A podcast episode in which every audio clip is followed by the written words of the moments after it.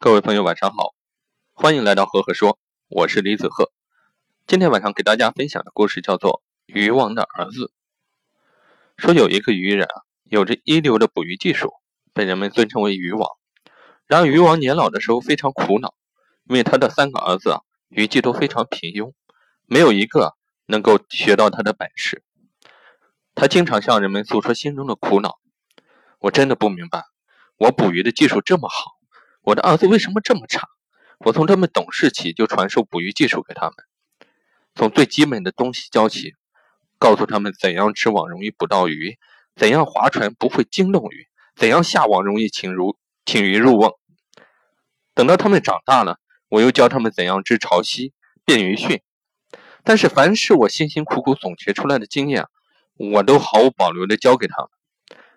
可是他们的捕鱼技术竟然赶不上技术比我差的渔民的儿子。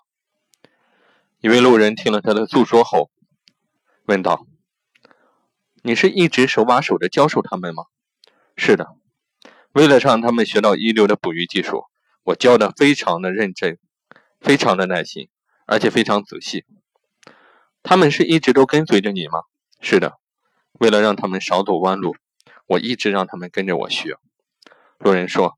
这样说来啊，你的错误就非常明显了，因为你只是传授了给他们的技术，却没有传授给他们教训。对于才能来说，没有教训与没有经验是一样的，都不能使人成大器。各位朋友，你们听了这个故事会有一个什么样的感受呢？那我在这里给大家分享一下我的管理心得。如果把这样一个故事放到企业管理里面，好比我们是培养下属，那培养下属的时候，经验和教训啊。同等重要。有的时候经验可以传授，但是教训则需要下属亲自经历。因此，领导者要给下属经历教训的机会，只有这样，下属才能更好的成长。有的时候，教训比经验更重要。在收获教训的时候，他的收获也是让一个人成长最快的时候。只要他善于反思，善于总结，一定会不断进步。那今天晚上是周末，那在这里提前祝各位晚安好梦。如果你喜欢我的分享呢，也可以关注我的微信公众号“李子鹤木子李木星子赫赫有名的赫”。